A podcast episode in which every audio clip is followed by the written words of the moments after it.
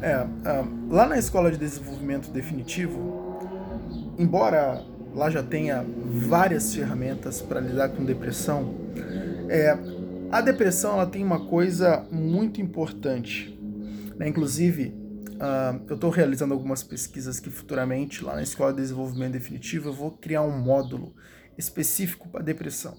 Tá? Embora a Escola de Desenvolvimento Definitivo já tenha muitos conteúdos que auxiliam insanamente tá? pessoas depressivas a basicamente é, dar um jeito na depressão. Tá? Então, a Escola de Desenvolvimento Definitivo eu criei ela em cima disso.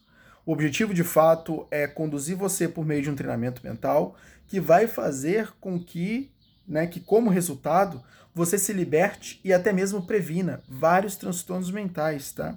O combate, o combate da escola de desenvolvimento definitivo é aquilo que limita a humanidade. Por isso que a escola de desenvolvimento, por que escola de desenvolvimento? O que, que significa a palavra desenvolvimento? A palavra desenvolvimento, em sua raiz, significa remover as limitações. Quando eu removo as limitações só por este motivo, eu já estou ocasionando o desenvolvimento humano. O, o, a questão do desenvolvimento humano ela está na remoção das limitações, na prevenção das limitações e no acréscimo dos recursos. Então, a escola de desenvolvimento definitivo é isso que ela faz, meu filho. Ela vai remover as limitações ou ela vai prevenir as limitações ao mesmo tempo que agrega recursos. Isso é feito simultaneamente. Eu agrego recursos, previno limitações e retiro limitações. Agrego recursos, previno limitações e retiro a, a, as limitações. O que é limitação? Toda disfunção. Toda disfunção é uma limitação. O que é uma disfunção? Aquilo que não está funcionando como padrão. Tudo que não funciona como padrão é uma disfunção. Eu preciso retirar a disfunção para que o funcionamento padrão seja estabelecido e para que você funcione corretamente. A partir do momento que você funciona corretamente, você é funcional e não mais disfuncional. Então eu preciso agregar funções para que eu me torne funcional. Agregar funções é fomentar recursos.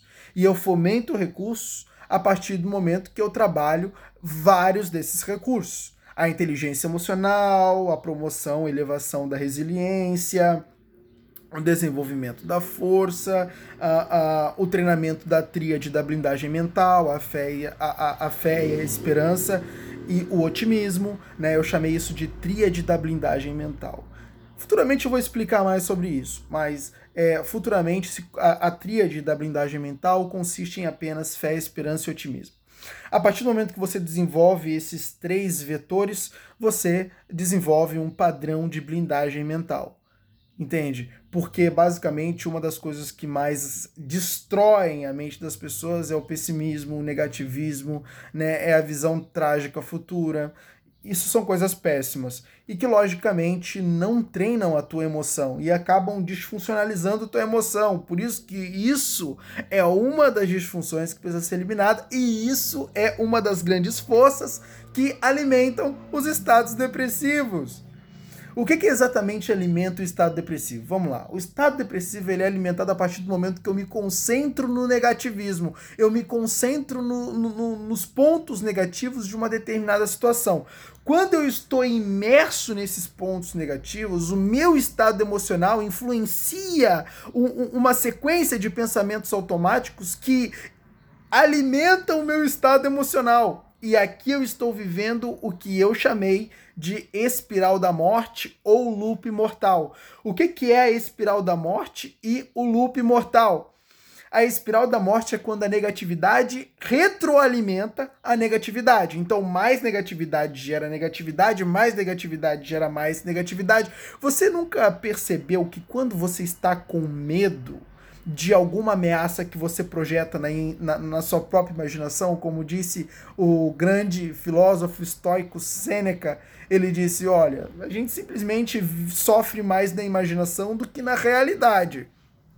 Né? Sêneca vai dizer isso genialmente, e isso é uma grande verdade. As pessoas elas têm sofrido muito mais na imaginação do que na realidade. Então, basicamente, ela projeta o fim do mundo, né? Logicamente, o fim do mundo, eu quero dizer o, o, os problemas e as ameaças que ela basicamente imagina né, ocorrendo em sua vida, que muitas vezes as ameaças elas não se concretizam na estrutura da realidade e, logicamente, acaba por não pertencer à vida daquela pessoa. Mas como a gente, ao passo que somos reais, também somos virtuais por termos uma mente metafísica. Né? Essa mente nos permite navegar em três tempos: passado, presente e futuro, diferente do nosso corpo, que está sempre no presente.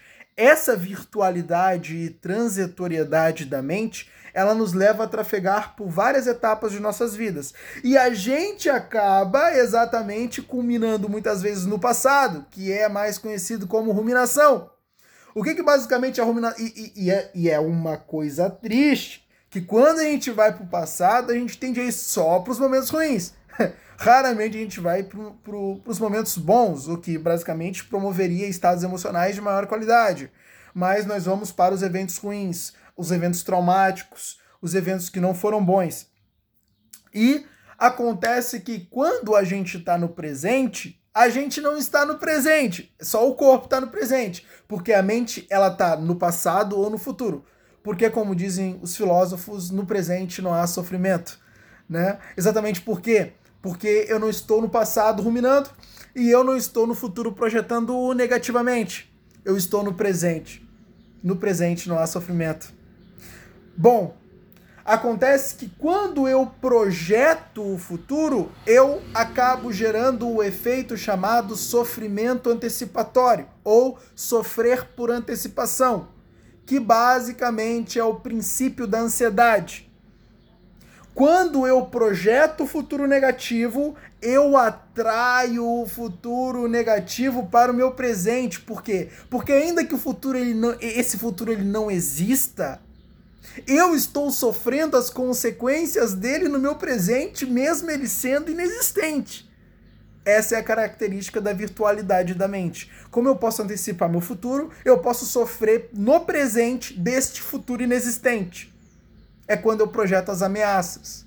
É quando eu imagino meu chefe me demitindo, eu perdendo emprego e ficando sem a renda que eu tanto preciso para poder subsistir. É quando eu imagino o meu parceiro me traindo com uma outra mulher. Ou é quando eu imagino a minha parceira me traindo com outro homem. E é quando basicamente meu filho sai um pouco tarde de casa e eu fico preocupado, imaginando alguma coisa que várias tragédias, inúmeras tragédias estão acontecendo com ele na rua. O que, que basicamente eu estou fazendo? Antecipando o sofrimento. E é o que muitas pessoas fazem.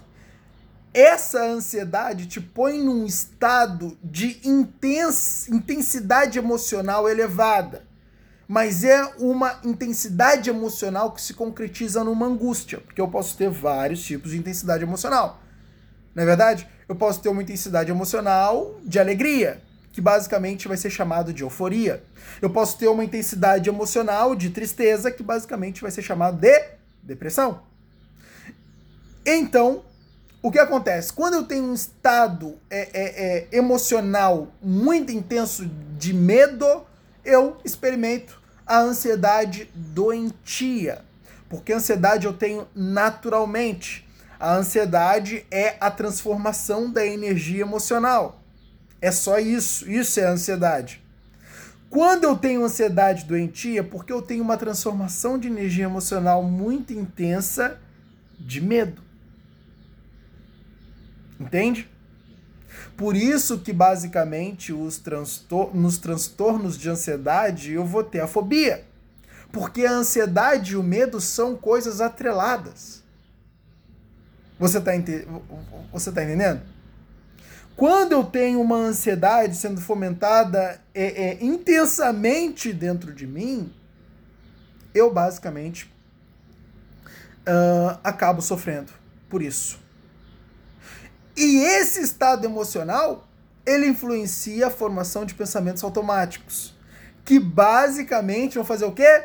Alimentar a depressão. Por quê? Porque estado emocional de tristeza e medo não produz pensamentos capazes de modificar os estados emocionais, mas apenas capazes de alimentá-lo. Esse é o grande problema e é isso que provoca o loop mortal ou a espiral da morte. Para que eu rompa a produção desses pensamentos automáticos, que é impelido pelos meus estados emocionais naquele presente momento, eu preciso de uma quebra de padrão. É aqui que entra um dos maiores trunfos para depressivos. Eu preciso da quebra de padrão. O que é a quebra de padrão? A quebra de padrão é o movimento, é o estímulo controverso que vai gerar a quebra do padrão depressivo. Isso é fantástico. É quando, por exemplo, eu ponho lá para assistir um filme que me faz muito rir. Inclusive, foi constatado que essa é uma das melhores formas, tá? Filmes cômicos. É, que basicamente façam você rir. Né? Eu acho que, inclusive, eu tenho uma hipótese de que é por isso que os humoristas estão ficando muito famosos hoje em dia. Porque hum, o problema emocional da depressão que as pessoas estão enfrentando, e muitas pessoas enfrentam e lidam com depressão, os humoristas acabam sendo uma válvula de escape. E é por isso que a atenção é muito dirigida para eles. Eu tenho essa hipótese. Né? Porque eu, teve uma carga muito grande de, de, de humoristas sendo bem-sucedidos, né? É, não só no Brasil, como no mundo. E a minha hipótese é essa: é de que a depressão está fazendo com que a atenção a depressão das pessoas faz com que a atenção delas se dirija para eles, porque basicamente eles geram essa quebra de padrão naturalmente. Entende? Então, essa quebra de padrão, aonde o indivíduo ele rompe a criação e a fomentação dos estados depressivos, é o que basicamente vai fazer ele se libertar desses estados naquele momento presente. Isso é quebra de padrão. E é um dos maiores trunfos para quem sofre de depressão. É basicamente distração. A distração ela é benéfica. Só que a, quando eu falo de distração, eu falo de algo genérico. Mas não é algo genérico, é algo bem específico. Por quê? Tem distrações que não ajudam. Assistir TV é uma delas. Muitos estudos já foram feitos acerca disso aí. Tá? E tem pessoas que relatam que depois de assistir TV, é que, logicamente, a gente pega assistir TV também fica um pouco amplo, né? É, é, porque a TV ela tem vários programas, tem várias programações. Quais das programações, de uma certa forma, fazem isso? Mas lógico que isso foi um relato de que pessoas, ao assistir TV, têm. Uh, um, é, não conseguem muito. É, a programação normal, tá? Programação normal. Logicamente que alguns filmes também podem cooperar para alimentar os estados depressivos, tá? É, filmes muito dramáticos, por exemplo, é bom não assistir, mas no que tange a filmes incômicos, né, filmes cômicos, até mesmo stand-ups, né, e hum, alguns é, livros também que ajudam a construir. Inclusive, se você quer um livro bem construtivo, eu vou recomendar um para você que é A Força que Há em Nós, se eu não me engano, da Dan Watson. Livro excelente, tá? É um livro que fala sobre. Bom, enfim, valeu o livro. E o que acontece? É, porque se conta aqui, ah não, vai, não, valeu o livro mesmo, porque vai ser bom para você. Mas de qualquer modo, isso é importante, tá? E Logicamente, em breve aí na, na Escola de Desenvolvimento Definitivo, a gente vai ter um módulo só para isso, mas isso já é uma das estratégias que cooperam muito, muito, muito para o controle dos estados depressivos. A quebra de padrão por meio da distração correta, que eu basicamente acabei de dar aqui dois caminhos para você, que é filmes engraçados, filmes cômicos ou até mesmo uh, os shows de stand-up podem ajudar bastante e basicamente com isso você vai não deixando muitas vezes o seu estado correr na direção do loop mortal ou da espiral da morte, o que basicamente gera uma psicoeducação. E o teu cérebro, ele basicamente caminha por esses trajetos neurais que são muito reforçados.